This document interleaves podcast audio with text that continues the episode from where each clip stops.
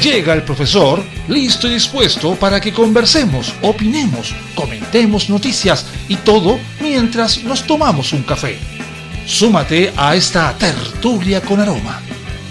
Comienza Cafeitarse en la mañana con Eduardo Flores en la radio de los monos. Muy buenos días, lamento la pérdida del día ayer, lamentablemente fui dominado, subyugado y extraordinariamente secuestrado por mi cama.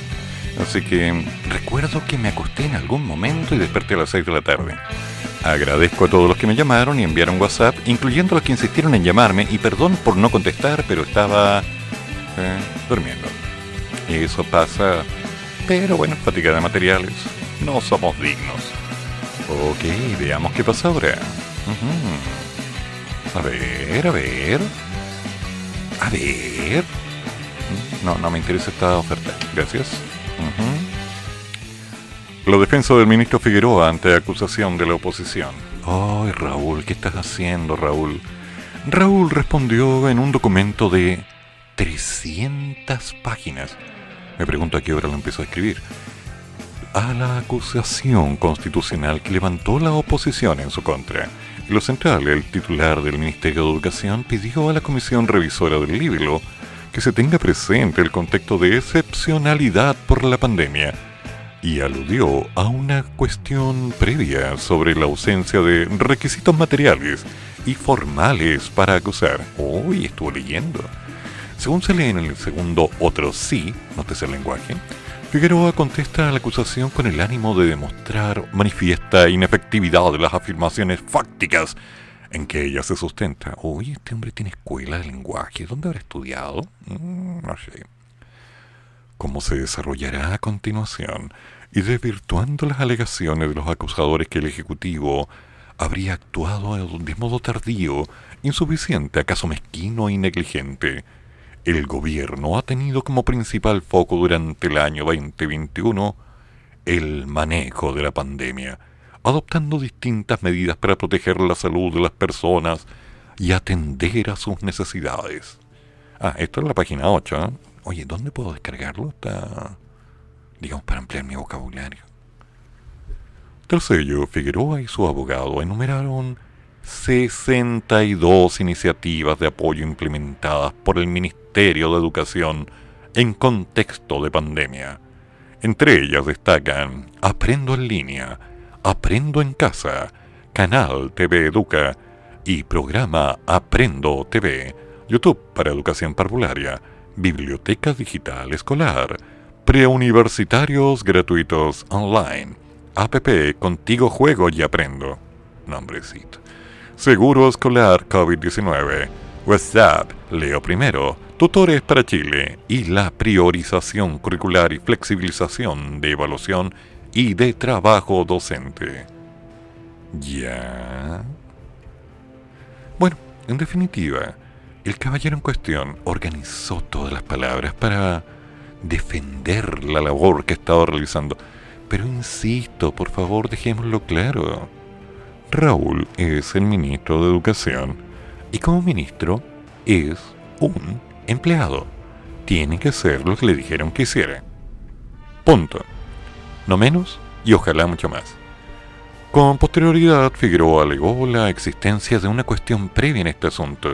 Por lo tanto, señaló que la acusación no cumple con los requisitos previstos por la Constitución. Ya. En la especie, los acusadores construyeron sus argumentos con un supuesto subyacente que es común a todos. No se imputan verdaderos ilícitos constitucionales, sino que realmente se cuestiona la implementación o no de políticas públicas en materia sanitaria o educacional, con las que no están de acuerdo.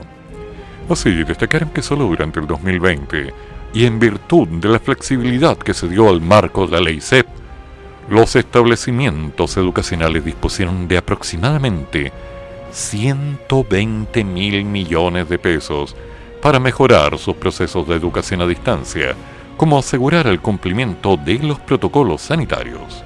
En la misma línea, el titular del Ministerio de Educación y su defensa aseguraron que esa misma posibilidad se mantiene vigente durante el presente año, estimándose que más de 140 mil millones de pesos estarán disponibles para este concepto. Con anterioridad en el listado de iniciativas realizadas en pandemia, la defensa detalló en el cuadro de la ley CEP que se flexibilizó todo el presupuesto de esta normativa, aproximadamente un billón de pesos, en donde se calculó que la flexibilización permitiría utilizar entre 120 y 170 mil millones de pesos. 120 y 170 mil, qué manera de tener plata. En conclusión, a modo de cerrar el escrito, Figueroa y su defensa enumeraron 10 razones por las cuales el Poder Legislativo debería rechazar la acción. Afirmaciones inefectivas y un montón más. Ay, qué falta de respeto, pero ¿cómo es posible que le hagan esto a este caballero? Que es un alma inocente que hace todo por los niños. Yo no entiendo.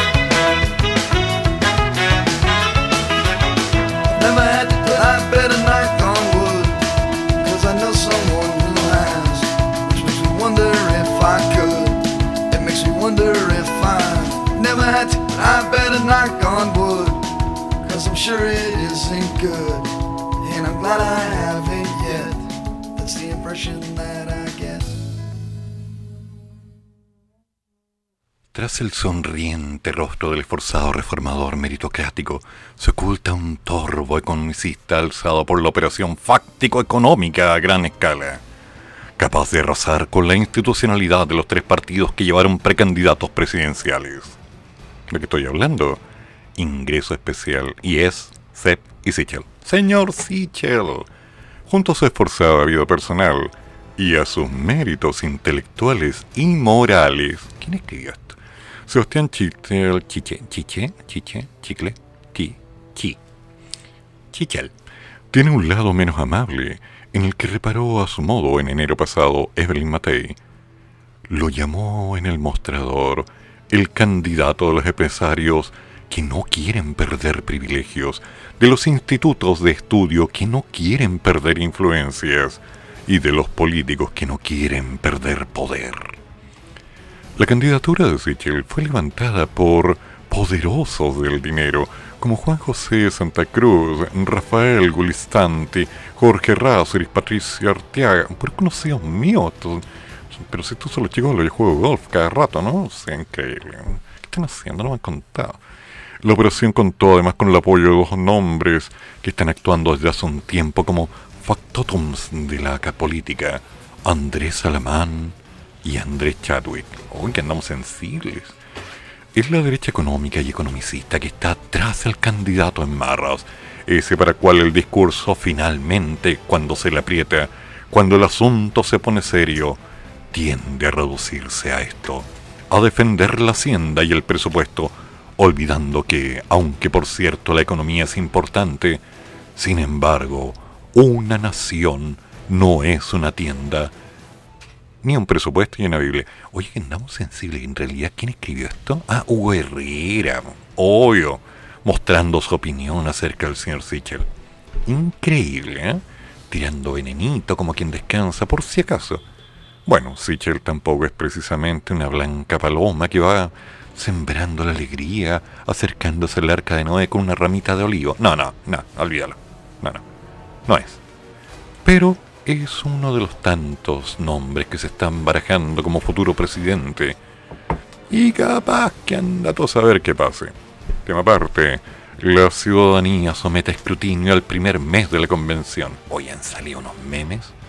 Dupla con Baza despierta una expectativa positiva para enfrentar presiones dentro y fuera de la constituyente. ¿Fuera? ¿Se van? A un mes del inicio de la Convención Constitucional, las expectativas de la ciudadanía han cambiado durante el transcurso de estos días. Al comienzo había cierta incertidumbre por la labor de los 155 constituyentes, pero según un estudio elaborado por Subjetiva y Contexto, basándose en focus group de la comunidad, mmm, algo está cambiando. En su séptima entrega a un panel cualitativo que sigue el relato de los dos grupos de personas en torno al proceso, afirman que la coyuntura sustenta un estado de ánimo positivo de los participantes. Mejorar la situación sanitaria conlleva mejores expectativas laborales, resultados considerados tranquilizadores en las primarias y la instalación de la convención constituyente. Si bien la instalación sigue la misma entrega con certezas al proceso, la discusión del disfuncionamiento, entre otras cosas, y la cuota de incertidumbre que ha sido la constante desde agosto del 2020. En esa línea, los dos grupos, hombres y mujeres, ambos de seis integrantes y de amplio espectro etario y socioeconómico, creo, concluyen que el trabajo de la convención concreta la demanda de diversidad que se venía expresando a lo largo de estas conversaciones. Con la instalación de comisiones paritarias que surge de una crítica a la política social, y sus modelos de representación, ellos son los más valorados. No les creo nada. You can't touch this. You can't touch this. You can't touch this. My, my, my, my music hits me so hard, makes me say, oh my lord, thank you for blessing me. What am I to rhyme and to hype? It feels good when you know you're down. A super dope homeboy from the Oak Town, and I'm known as such, and this is a beat uh, you can't touch. I told you, homeboy, you can't touch this.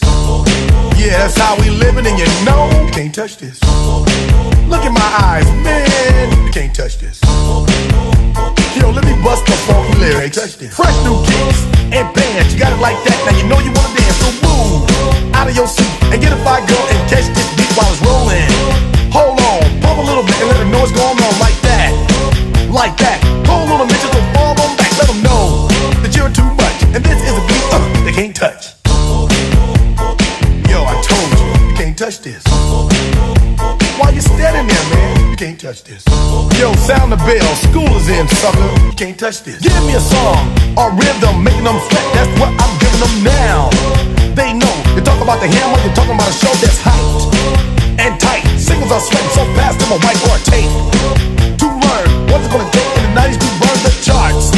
Legit. Either work hard or you might as well quit.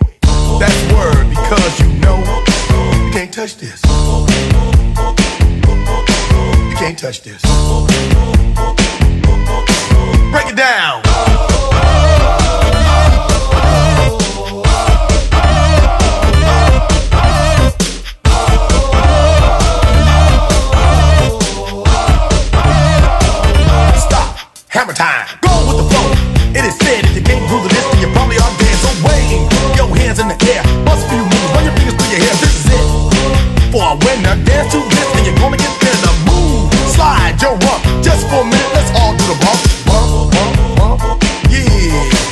Can't touch this. Look, man. You can't touch this. You better get a hype, boy, cause you know you can't, you can't touch this. Ring the bell, school's back in. Break it down.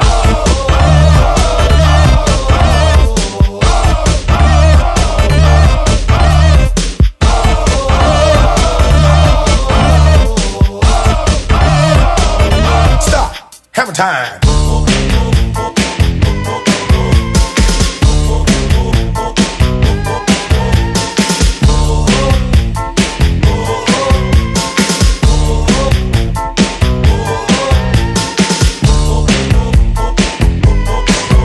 Touch this. You can't touch this. You can't touch this. Break it down.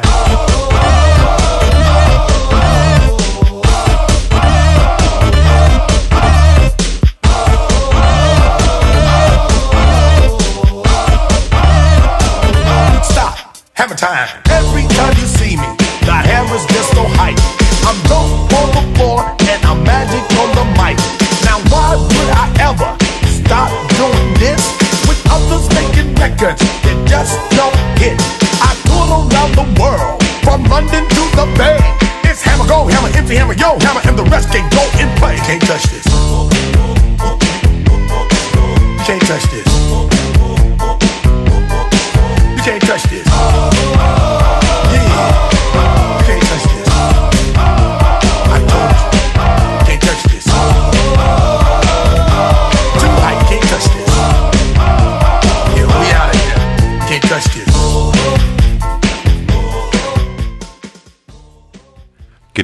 por delitos de lesa humanidad en el estallido. Las declaraciones de señor Piñera eran inculpatorias.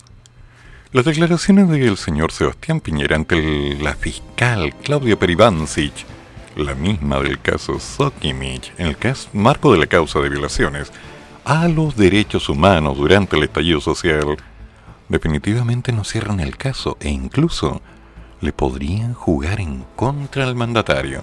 Algo nuevo.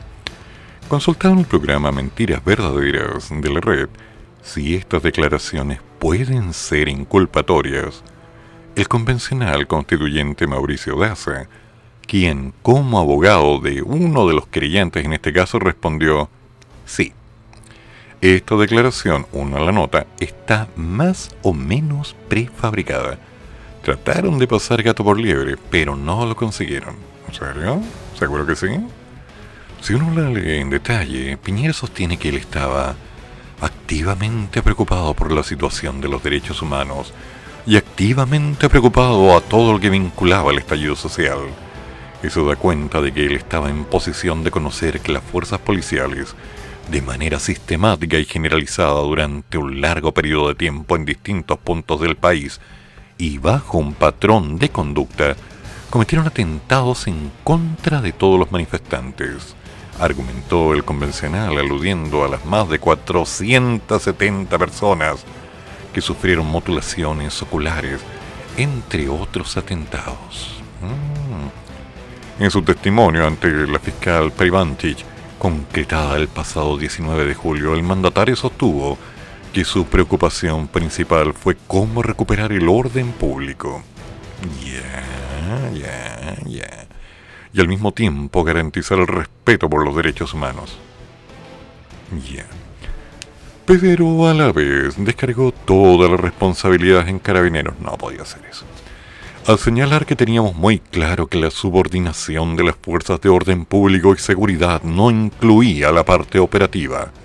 También en la declaración explicó sus dichos del 20 de octubre, cuando señaló que estamos en guerra contra un enemigo poderoso. Es una frase retórica, no literal, que ocupo con mucha frecuencia. Ya. Ah, me pregunto qué dirá su señora. Pero bueno. Yo me estaba refiriendo a la violencia y destrucción, y no, por cierto, a los manifestantes. Ah, ya. Ok.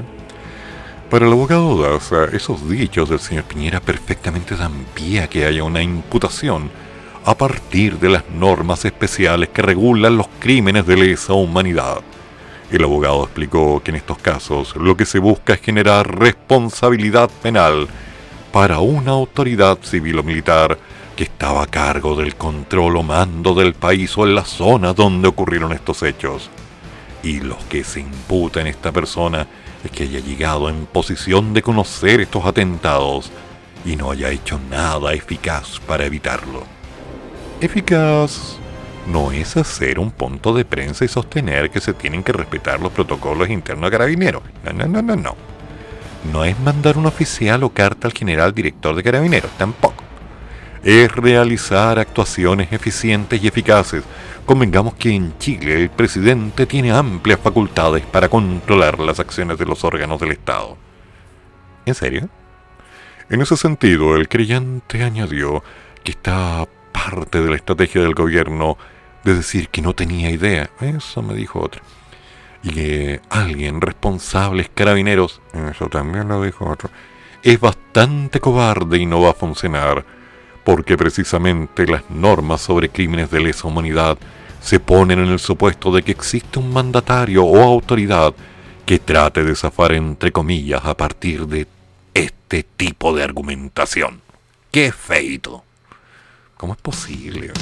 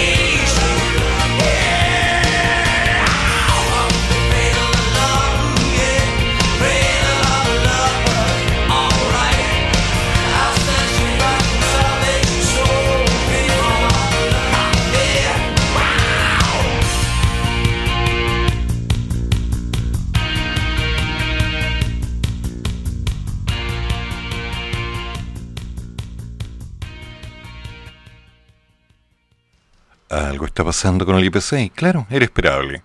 El IPC de julio anota un fuerte incremento del 0,8 en una inflación a 12 meses. Salta a su mayor nivel desde marzo del 2016. Cuidado, mucho cuidado. El índice de precios del consumidor, el IPC, registró una fuerte alza del 0,8 en julio del 2021, informó esta mañana el Instituto Nacional de Estadística. Este registro, que se posicionó muy por sobre las expectativas del mercado, que esperaba que en el séptimo mes del año que la inflación variara tal vez en un 0,4%, según la encuesta de operadores financieros del Banco Central. Así, el IPC anotó su mayor avance mensual desde octubre del 2019 con un 0,8% y acumula una subida del 2,8% en lo que va del año y de un 4,5 a un año, 12 meses. Esta última es la mayor inflación íntegra anual que registra el país desde marzo del 2016, un 4,5%, ubicándose por primera vez en 5 años por encima del rango de tolerancia del Banco Central. Según señaló el INE, en un comunicado 9 de los de las 12 divisiones que conforman la canasta del IPC aportaron incidencias positivas en la variación mensual del índice. Dos presentaron incidencias negativas y una no se movió. Entre las divisiones con alzas en sus precios destacaron el transporte, los alimentos y las bebidas alcohólicas. Chiquillos, esto nos va a traer un pequeño problema. Disparándose el IPC, adivinen lo que puede subir los arriendos, los cotos. ¿Sigo? Ok.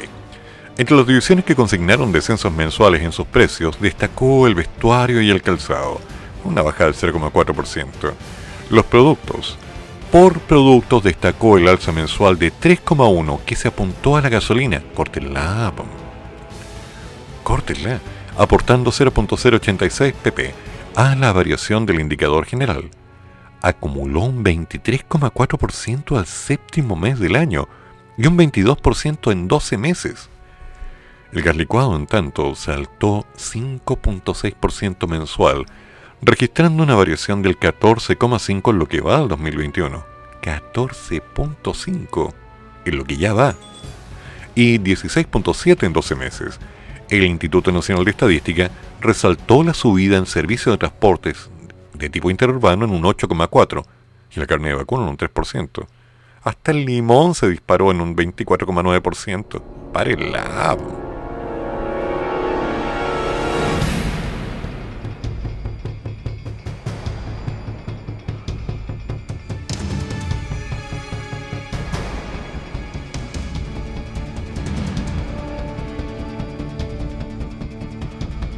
Mm, tenemos un problema. Delta cambió la dinámica usar vacunas disponibles. ¿Qué vamos a hacer? ¿Ya se vacunaron?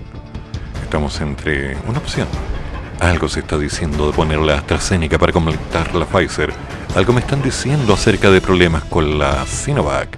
Por acá me están anunciando algunas pequeñas y sutiles estrategias para poder alcanzar, ayudar a todos los rezagados, porque al parecer hay una parte de la población que ahora está interesada en conseguir una inyección o dos por otro lado, la variante Delta está sembrando una cierta respuesta. Alguien dijo en Valparaíso, "Mm, entre hacer una ramada al aire libre o ir al mall no hay diferencia. Pero ¿será tan así? ¿Será acaso este es el momento para empezar a crear una instancia de cambio? Para la infectóloga Estefanía Pazalacqua, la variante Delta fue la que cambió la dinámica. Creo que esas dosis de refuerzo se han venido a acelerar principalmente pensando que viene la nueva variante. Y por otro lado, sabemos que cada vez irá reactivando más el comercio. ¿Será tan así? Y por lo tanto las personas expuestas van a ir aumentando. Por lo que es ideal que esa exposición sea con un sistema inmune que esté full activo. Pero ¿lo estará? ¿Acaso estaremos preparados? Ya había datos para pensar que hay grupos que pueden verse beneficiados con las dosis de refuerzo. Sobre todo los vacunados con Coronavac, que si bien es una muy buena vacuna y bastante estable, tiene un efecto menos potente frente a las dos dosis en grupos más extremos. O Pfizer, por ejemplo, se vio un efecto muy potente en la cepa original, incluso con una dosis, pero con la Delta se vio que la vacuna perdió eficacia y recién lograba el objetivo con las dos dosis puestas.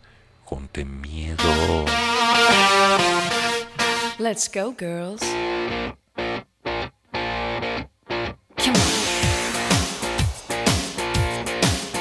I'm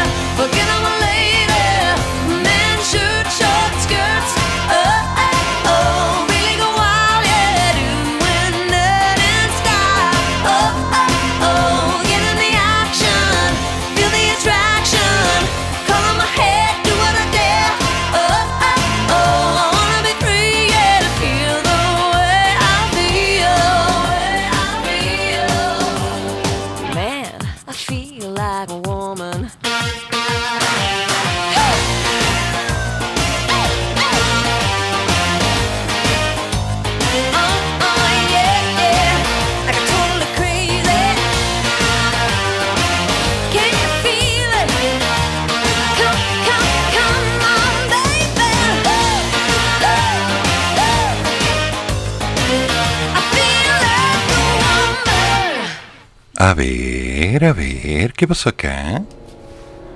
Desde el 11 de agosto conoce el plan de vacunación para la dosis de refuerzo. Ah, la versión 3.0. El miércoles 11, personas de 86 o más años, sí, como tú como yo. Para el jueves 12, personas de 82 a 85 años. Para el viernes 13, personas entre 79 y 81 años. Vacunadas con dos dosis de Sinovac entre el 1 y el 14 de marzo. Para personas inmunocomprometidas desde los 16 años. Esto involucra trasplante de órgano sólido, mm, precursores hematopopi- hemato, ¿Por qué hace la letra tan chica? Cáncer en tratamiento que hayan recibido esquema completo hasta el 31 de mayo. Todo sobre el coronavirus, prevención y estadística. Ah, no, este es un anuncio. En el avance televisado este jueves, el Seba- presidente Sebastián Piñera, el Sebastián iba a decir, claro, tan íntimos no somos, o sea, no, no, hace tiempo que no me escribe esto. El hermano no, ese me escribe siempre, pero no lo pesco. Sí, siempre insisten. Bueno, anunció que el próximo miércoles 11 de agosto se comenzará a vacunar con la denominada dosis de refuerzo y desde el Ministerio de Salud dieron a conocer el calendario correspondiente para la partida de este proceso. No será el inicio. Entre el 11 y el 13 de agosto se va a vacunar a las personas mayores de 81 y a todas aquellas personas inmunodeprimidas desde los 16 años. Uy. Mientras que entre el 16 y el 20 de agosto se inoculará a las personas entre 78 y 55 años. Y caramba, caramba. Es un proceso que tomará varios meses. Y ahora estamos partiendo, indicó la subsecretaria de Salud Pública, Paula Daza. Qué terrible, ¿no? Y siguen con... ¿Y a todo esto, ¿y qué pasó con los que estaban pendientes, los rezagados? ¿Dónde los van a pinchar? A ver, a ver. ¿Qué va a pasar ahí? Es una pregunta cruel, pero alguien tenía que hacerla. Porque si no consiguen vacuna, ¿cómo les van a hacer el refuerzo? A ver. A ver, a ver. Sobre todo ahora que se está hablando que la inteligencia artificial está ayudando a tratar a los pacientes con distintos tipos de accidentes cerebrovasculares isquémicos. Y ahora que se están haciendo tantos cambios y tantas opciones y tantas... Ya, ok.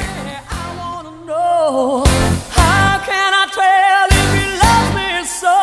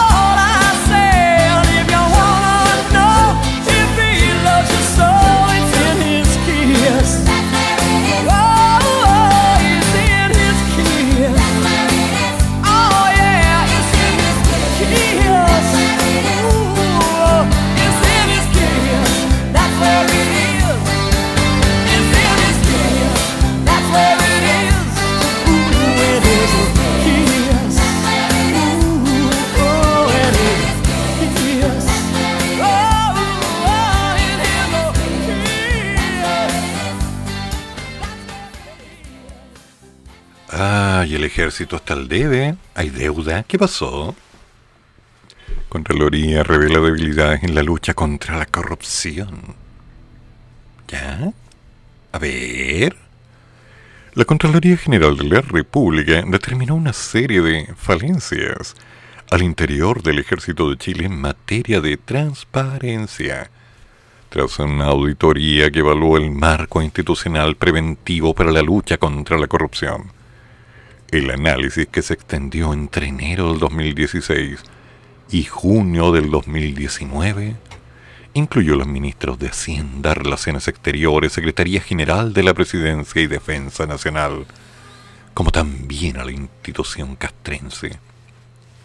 Bajo este contexto, el documento revela que si bien el ejército cuenta con tres canales de denuncias, estos no garantizan el anonimato de los funcionarios que quieran utilizarlo. A eso se suma que el organismo no cuenta con una disposición legal que proteja a los miembros de las filas que acusen situaciones fraudulentas. ¡Qué terrible! La ausencia de protección, señala la CGR, desincentiva el uso de las plataformas dispuestas, lo que trae como consecuencia una mayor dificultad para la identificación de las prácticas corruptas al interior de las filas. En otro de los puntos que destacó la auditoría es que el ejército no ha reportado oportunamente al Consejo de Auditoría Interna de la Secretaría General de Gobierno ni a la Unidad de Análisis Financiero los hitos de su sistema preventivo contra el lavado de activos. Tampoco hay registro ni retroalimentación de los reportes de operaciones sospechosas. Desestimaciones al interior del ejército. Uy, qué feo, qué peligroso, uy, da miedo. La institución, dentro de sus canales de denuncias, implementó la ROS, Reporte de Operaciones Sospechosas, ROS, con el objetivo de tomar nota de situaciones o acciones relacionadas al lavado de activos. Luego de analizar la implementación... Mm, me perdí.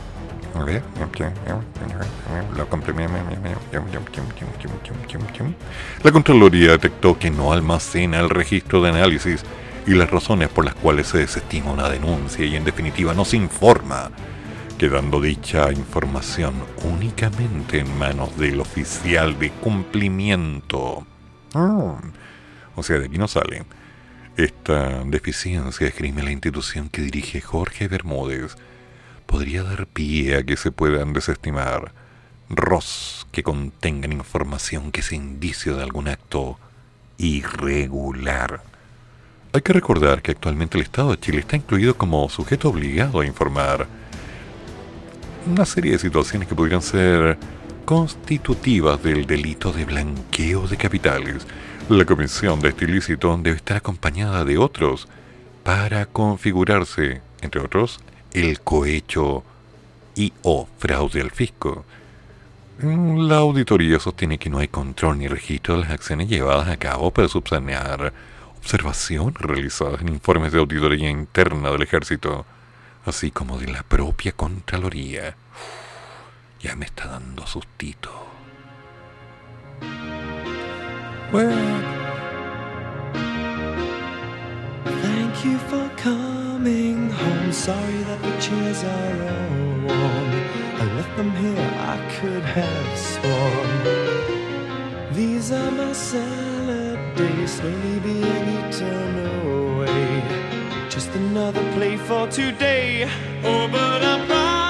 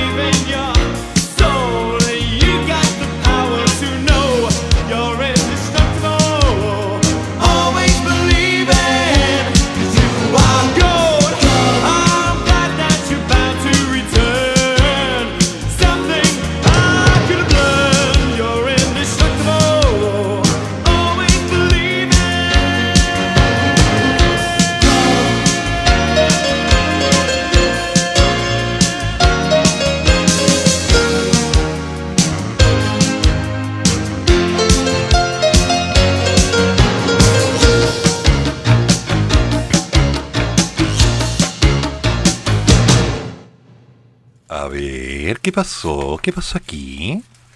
Detiene un arreo que se había fugado de cárcel de Valparaíso. No es ninguno de los seis que se arrancaron el pasado 23 de julio. ¿Dónde va? ¿Qué estuvo haciendo?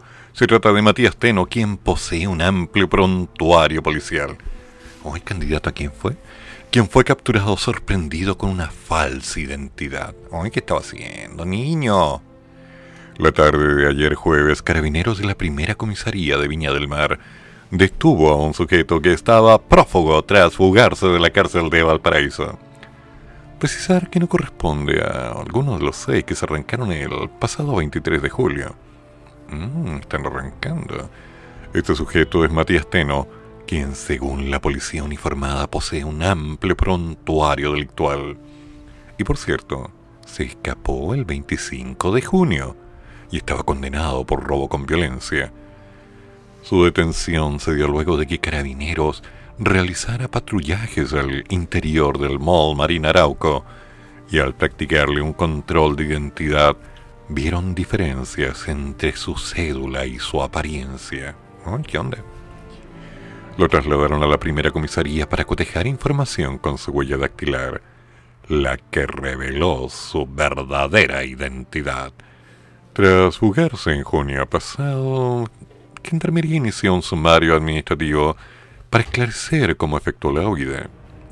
De los seis que se fugaron el 23 de julio, solo se ha recapturado a uno. Se trata de Felipe Escobar, quien estaba condenado por los delitos de robo en lugar no habitado, robo en lugar habitado y robo con sorpresa. Uy, ¿cómo es un robo con sorpresa? Hola, tengo que robar. ¿Una cosa así? ¿Qué onda?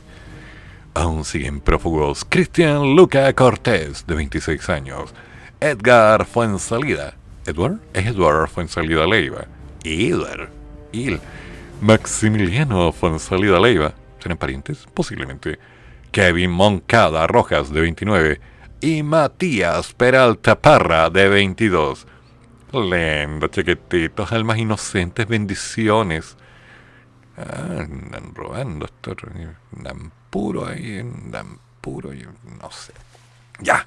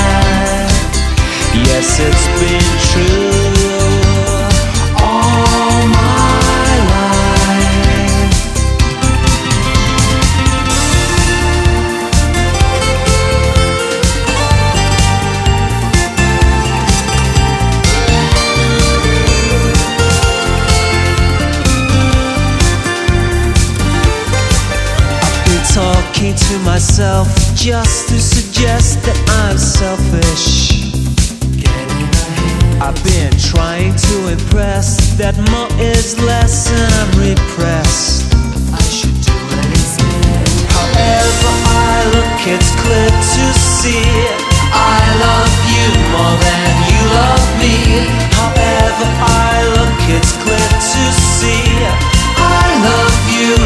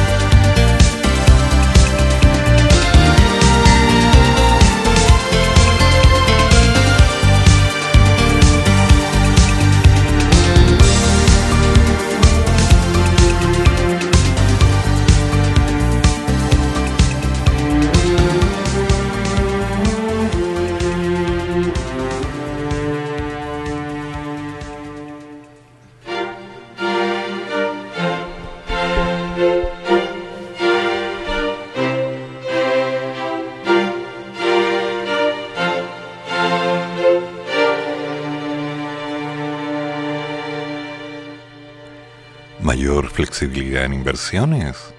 Expertos analizan la solicitud de las AFP ante fuerte caída de los fondos conservadores. En medio de la incertidumbre instalada en el país debido a las próximas elecciones presidenciales y a la redacción de un papelito en blanco, que llamarán nueva constitución, los multifondos registraron resultados mixtos durante los primeros siete meses del año. Así, el último boletín de CIEDES, en base a datos de la Superintendencia de Pensiones, reveló que entre enero y julio del 2021 los fondos A y B anotaron ganancias, ¿sí? Del 8,10 y el 4,35, mientras que el CE presentó una variación negativa del 2,35%, ¿sí? En tanto, los fondos más conservadores fueron los más afectados, puesto que el D marcó una caída de 8,34% y E se desplomó un 11.07, o sea, una masacre. En esa línea, si bien desde hace años que la industria de las AFP defiende la idea de implementar una serie de ajustes a la regulación y régimen de inversión de los multifondos, dichas sugerencias hoy adquieren especial interés ante las caídas de las rentabilidades, los cuales se han visto particularmente afectados por el aumento de las tasas de interés de la renta fija local y el impacto de los retiros previsionales, a lo que se suma el comienzo del debate por un cuarto desembolso. A fin de encontrar una solución a esta problemática, fue que la Asociación de AFP envió una carta a la Superintendencia de Pensiones en la cual plantean una serie de propuestas sobre la materia. Según consignó el Mercurio, el diagnóstico de las administradoras apunta a que los fondos C, D y E presentan una baja diversificación, lo que afecta el ahorro previsional de los afiliados y especialmente de los pensionados, por lo que la industria apunta a aumentar la flexibilidad de inversión en estos fondos. Ahora,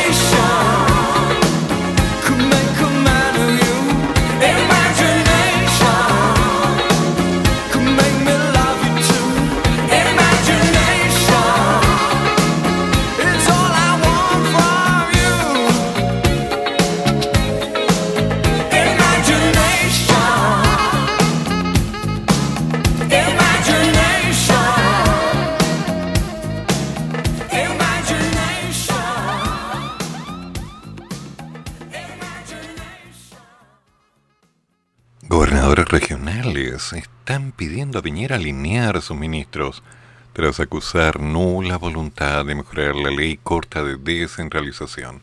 A ver, ¿qué pasa acá? El grupo de senadores regionales realizó este jueves un llamado al señor Sebastián Piñera a mostrar un real compromiso del gobierno con el proceso de descentralización. O sea, salir del centro. Esto luego de que ayer se discutiera en comisión mixta el proyecto de ley corta sobre la materia, instancia a la que acudieron representantes del Ejecutivo. Tras la cita, las autoridades regionales acusaron una nula voluntad de escuchar nuestras opiniones. ¡Ay! Pobrecito. En palabras del gobernador regional de los lagos, Patricio Vallespín, Democracia Cristiana, quien participó de la comisión mixta, el gobierno de Chile hizo una propuesta de ley corta de transparencia y transferencia de competencia a los gobiernos regionales que, a juicio de la Asociación de Gobernadores Regionales, es insuficiente.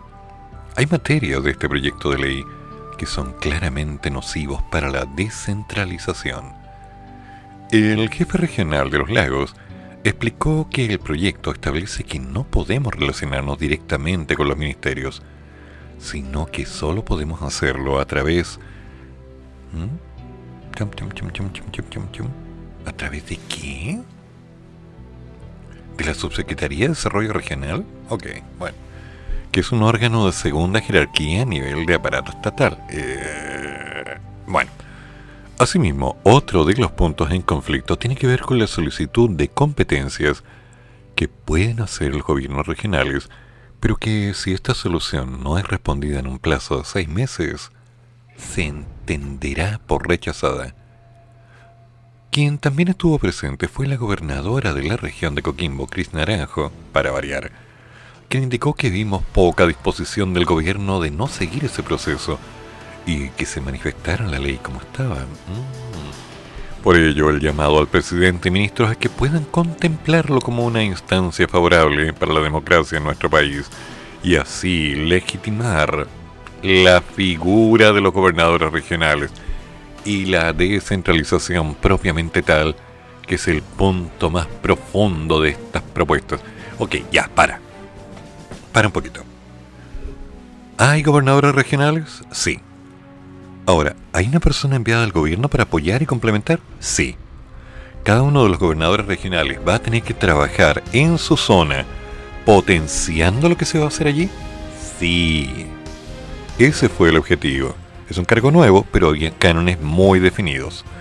Entonces, empezar a ver las noticias y encontrarme con que están diciendo los gobernadores regionales que le piden a Piñera alinear a los ministros tras acusar nula voluntad de mejorar la ley corta de descentralización, ¿no será acaso que como que se están arrancando un poquito? Primero, ¿cuánto tiempo llevan en el cargo, muchachos? Segundo, ¿cuál es la eficacia del procedimiento que ya han implementado? ¿Cuál es la realidad? Y ahora me vieron a decir que no los están tomando en cuenta. Chiquillos, muchachos, angelitos de Dios, bendiciones, ustedes que fueron bendecidos por el voto del pueblo para ser gobernadores, pónganse a trabajar. En vez de estar reclamando, que reclamar no es lo que sirve, pónganse a trabajar. Este país, independiente de las buenas intenciones, lo que funciona son los hechos. Y los hechos son que necesitamos respuestas ahora. Si no tenemos respuestas, lo único que vamos a lograr es una muy mala suma de buenas intenciones. Así que córtenla. Córtenla de una vez. Hay que hacer las cosas bien. Aún queda demasiado que hacer. Según dicen, tal vez como está el proyecto es insuficiente, limita muchas veces el actuar del gobierno regional en vez de facilitar las cosas. Es extremadamente una visión sesgada, centralista y tenemos, queremos que el presidente, que esto, que lo otro, que... Córtenla. Córtenla. El trabajo de los gobernadores es empezar a implementar una serie de acciones concretas Y eso es lo que se tiene que ver. Si insisto, van a estar atacando al gobierno. No estoy defendiendo al gobierno.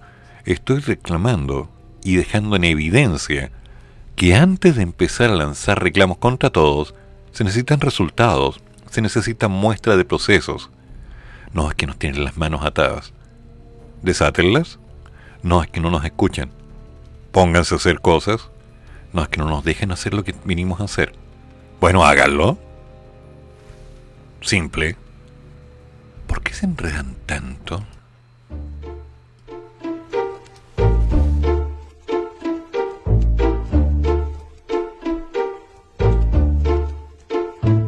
Últimamente están pasando muchas cosas raras. Las historias que nos cuentan parecen no estar muy claras. Nos van lavando el coco poco a poco. Y a la más mínima objeción nos tachan de locos.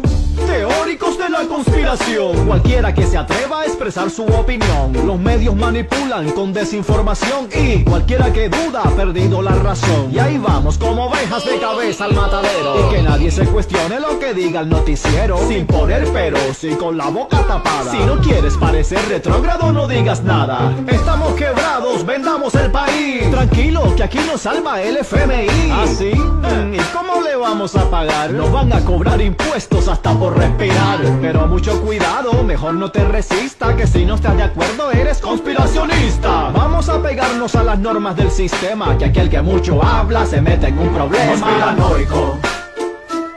Esquizofrénico, lunático, psicótico, demente y paranoico. Si no te tragan las noticias, las premisas que publican los periódicos. Mejor cállate la boca que eres un conspiranoico. Y es cierto que a mucha gente se le va la mano, que si la tierra es plana, que si el papa es reptiliano, me da igual que la forma de la tierra sea un banano, pero que no se metan con mis derechos humanos. Y no, yo no creo que vivamos en la Matrix, ni que los presidentes sean iluminados. Yo no digo que todas las noticias sean falacia, pero puta hay que tener un poquito de suspicacia. Ahí va la propaganda propagando ideología. Niños ricos revolucionarios de la burguesía, socialistas hablando de homofobia, qué ironía. En fin, la hipocresía. Nos meten adoctrinamiento desde la escuela. Nos hablan de Bin Laden y de las Torres Gemelas. La versión oficial no se la traga ni mi abuela. Pero mejor me callo para no meterme en candela. Conspiranoico. Esquizofrénico, lunático, psicótico, demente y paranoico. Si yo te traiga las noticias, las premisas que publican los periódicos. Mejor cállate la boca que eres un conspiranoico.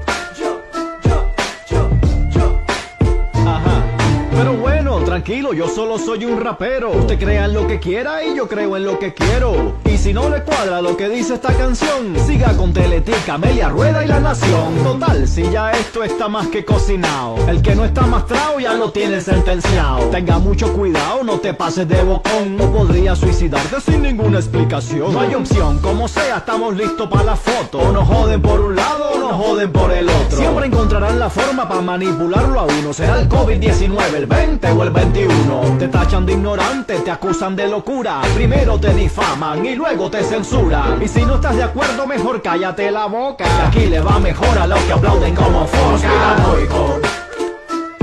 Esquizofrénico, lunático, psicótico, demente y paranoico. Si no te traigan las noticias, las premisas que publican los periódicos. Mejor cállate la boca que eres un conspiranoico.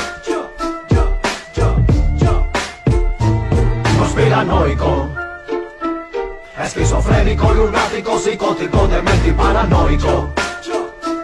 Si te traigan las noticias, las premisas que publican los periódicos. Mejor cállate la boca que eres un conspiranoico.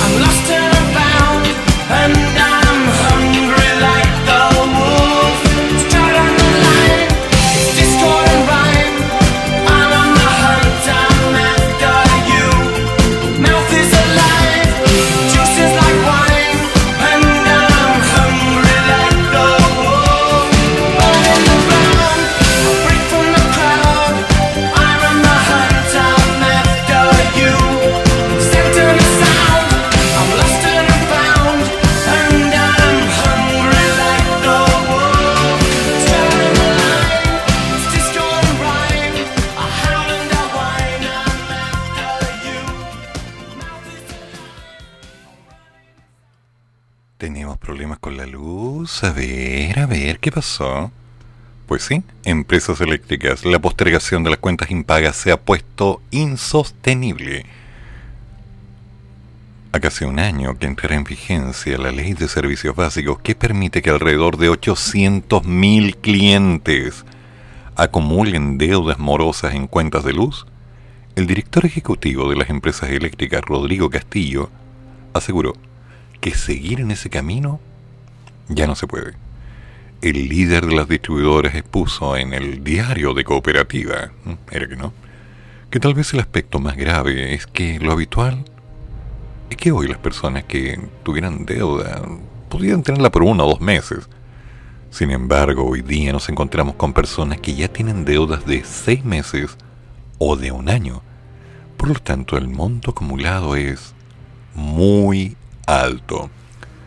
Después de la tercera extensión de esta normativa, el sector advirtió que simplemente diferir el plazo que estaba convirtiendo en algo que iba a ser insostenible para las propias familias. Por lo que el Ejecutivo propone que en adelante se trabaje en favor de los clientes que sabemos que realmente no pueden pagar y que probablemente cuando corresponda hacerlo, si ya no han podido pagar una cuenta, difícilmente podrán pagar una cuenta y cuarto o una cuenta y media. Para avanzar en otras opciones, la Comisión de Economía del Senado y el Gobierno llamaron a convocar una mesa tripartita conformada por la industria, el Estado y representante de los consumidores, algo que Castillo valora, pues no creemos que podamos seguir aguantando simplemente diferir este problema, porque va a llegar un punto el cual creemos que ya llegó, en que será muy difícil de solucionar. Frente a la propuesta, los legisladores de la UDI que, de que sean las distribuidoras las que se lleven parte de los montos, el representante del gremio aseguró que la ley ya los obliga a asumir un costo muy significativo. Estas deudas se repactan sin ningún tipo de interés, por lo tanto, el solo costo financiero de no poder cobrar, no poder cortar el suministro y seguir asumiendo esa deuda ya ha generado un costo muy significativo. Explicó, aunque de todos modos afirmó, que no estamos cerrados a ninguna posibilidad, lo que sí queremos que se constituya, ojalá en la brevedad, esta mesa tripartita. Y hay que aceptarlo, tienen razón. Uno de los problemas graves que tenemos en Chile es que si una persona no puede pagar una deuda, la deuda crece. Y cuando la deuda empieza a crecer y sigue creciendo y sigue creciendo, después de un tiempo no hay cómo pagarla. No se puede. Y bueno, hay un costo altísimo que es pagar los intereses, pagar la deuda, pagar lo mínimo, y vamos alargando. Ok, ¿cómo se va a arreglar? No tengo idea. Y me preocupa. Tema aparte, Senado despachó a la ley proyecto de sanción al acoso sexual en el ámbito académico. Al fin, con 26 votos a favor, uno en contra y cuatro abstenciones, el Senado despachó el proyecto que sanciona el acoso sexual, la violencia y la discriminación de género en los ámbitos escolar y de educación superior. De esta forma, solo falta que el presidente la promulgue en el diario oficial para que se transforme en ley. El proyecto, el objetivo de la norma es promover políticas integrales orientadas a prevenir la discriminación de género, a terminar con este problema. Además, la iniciativa establece que aquellos establecimientos que no cumplan la política integral no podrán acceder u obtener la acreditación institucional establecida en la ley. De esta forma, los planteles de estudio tendrán un año desde la publicación de la ley para implementar un protocolo de prevención y de sanción al acoso. En el texto legal se entenderá por acoso sexual cualquier acción o conducta de naturaleza o connotación sensual, sea verbal, no verbal, física, presencial, virtual o telemática, no deseada por la persona que la recibe, que atente contra la dignidad, la igualdad de derechos, su libertad o integridad física, sexual, psíquica o emocional. Se considerará también como acoso la creación de un entorno intimidatorio, hostil o humillante, que pueda amenazar, perjudicar o incidir en sus oportunidades, condiciones materiales o rendimiento laboral o académico. Esto independiente de si tal comportamiento es aislado o reiterado. Y me parece bien. Hay que ser cuidadoso. Recomendación para mis colegas docentes. Si tienen estudiantes en sus redes sociales, avíseles desde ya que para evitarse cualquier problema, los van a sacar. Es sano. Un consejo sano. Si el estudiante se quiere relacionar de alguna forma en contacto directo con su docente, está el correo. Y de preferencia un correo institucional. El entregar el número telefónico es un arma de doble filo, muy peligrosa, porque algunos estudiantes utilizan ese recurso. Cuidado, cuidado, mucho cuidado. La mala interpretación expande cada día. Y si sumamos a este pequeño detalle que algunos profesores todavía utilizan este mal recurso de presionar en base a una nota o en base a un beneficio, el lograr obtener algo, eso es poco profesional. Eso es algo que no debería existir. Pero les comento, esto pasa en todo el mundo. Entonces, seamos un poquito más profesionales. Afortunadamente en mi campo, todo el mundo sabe que mis estudiantes se podían comunicar conmigo cuando quisieran, pero toda la información siempre fue abierta, ¿ok? Y bueno, hasta el día de hoy, siempre que hago clases particulares, le pido a los padres, armen un grupo donde estén ustedes, el estudiante y yo. ¿Les parece? Vamos con Simple Red. Y ya viene el mañana mañana la mañana.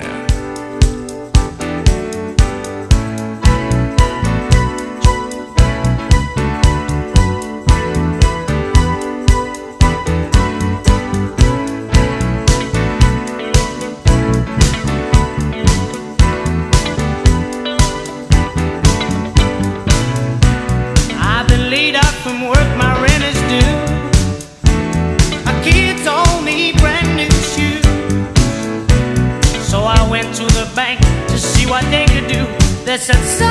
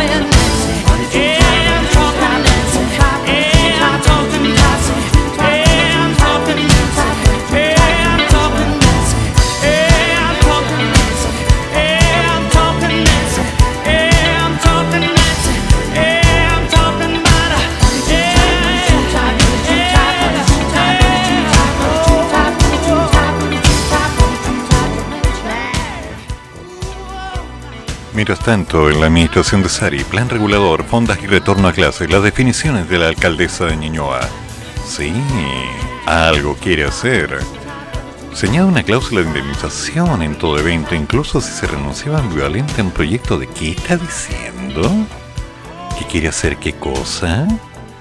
Mm, las fondas, el retorno a clases, esos tiempos de cambio. Bueno, ya se está hablando de que Ñuñoa cuenta con el Estadio Nacional, un lugar reconocido por ser un centro de celebraciones en fiestas patrias. Se ve como raro, ¿no? Pues sí. Quieren hacer actividades abiertas, fiestas barriales, celebrar en septiembre esta maravilla de nación que nosotros llamamos hogar. Pero vamos a tener que ver cómo va calentándose el tiempo y el ambiente, porque ya en unos minutos nuestro querido Te lo damos viene a hablarnos de los gustitos culinarios que todos los días gozas. ¿Qué te gusta comer? ¿Qué te gusta disfrutar entre tus labios? Dime la verdad, dime la verdad. Bueno, no, no, no, no me lo digas a mí, díselo a él. ¿Lo haces?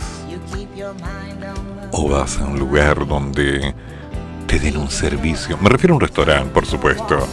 Radiomonosconnavaja.cl, la radio de los monos, una radio sabrosa, una radio que se va preparando para lo que viene. Y por supuesto, más tarde, como tiene que ser, vamos a hacer un pequeño proceso hablando de toda música internacional con Larry Constantino, siempre trayendo otra música de todas partes, de todos los estilos. Y seguimos con Al toque con los monos. Esta vez con un invitado especial que nos muestra la realidad que se observa de Chile desde afuera. ¿Qué pasa en Panamá? ¿Sabían ustedes que para algunos Panamá es algo así como el Kuwait de Latinoamérica? Mm, sí, con edificios eternos de 60, 70, 80 pisos. Y por otro lado, con un grado de pobreza brutal. Sí, ¿y qué pasa con República Dominicana? Ok, una mirada interesante en Al Toque con los Monos, no se lo pierdan. Y después, a las 14 horas, me haces tanto bien, como siempre, con Patricia Aguiluz, llevándonos por ese extraño camino de la convivencia, con las opciones de poder reencontrarnos y siempre cantándole a la vida. No somos dignos. Y más tarde, a las 5 en punto, sí, Emprenda Monos, el programa que te muestra emprendimiento, alternativas, estrategias, tips, entrevistas. Siempre ten tu celular a mano, porque te van a decir, oye, ¿revisaste esta página? ¿Revisaste esta aplicación? Mira, si haces esto, ah, y puedes hacer esto y esto y esto y esto y esto y esto. Oh, buen dato. Pues sí, Emprendamonos, un programa que va al hueso, un programa que encuentra el cómo aplicar una respuesta. No te lo pierdas, lunes y viernes a las 5 de la tarde. Y ahora, ahora nos vamos preparando, porque el maestro te lo damos, que tiene hambre y quiere comer algo, se comunica contigo desde las... Uy, estamos en la hora esos gustitos culinarios que no todos los días gozas. Uy, uy, uy. Hay que comer bien. Ah, por cierto, el 29, el día del gnocchi. Mm, debería preparar algo, ¿no? Sí, recuerdo cuando Telo me dijo, tú puedes comer gnocchi los 29, pero recuerda poner un billete debajo del plato. Esa parte no me la habían dicho pero tradiciones son tradiciones. Así que, damas y caballeros, nos juntamos el lunes. Que tengan un muy buen fin de semana y gracias por acompañarme. Y nuevamente pido las disculpas por ayer, pero fatiga de materiales. ¿Qué voy a hacer? Nos juntamos. Que tengan buen día.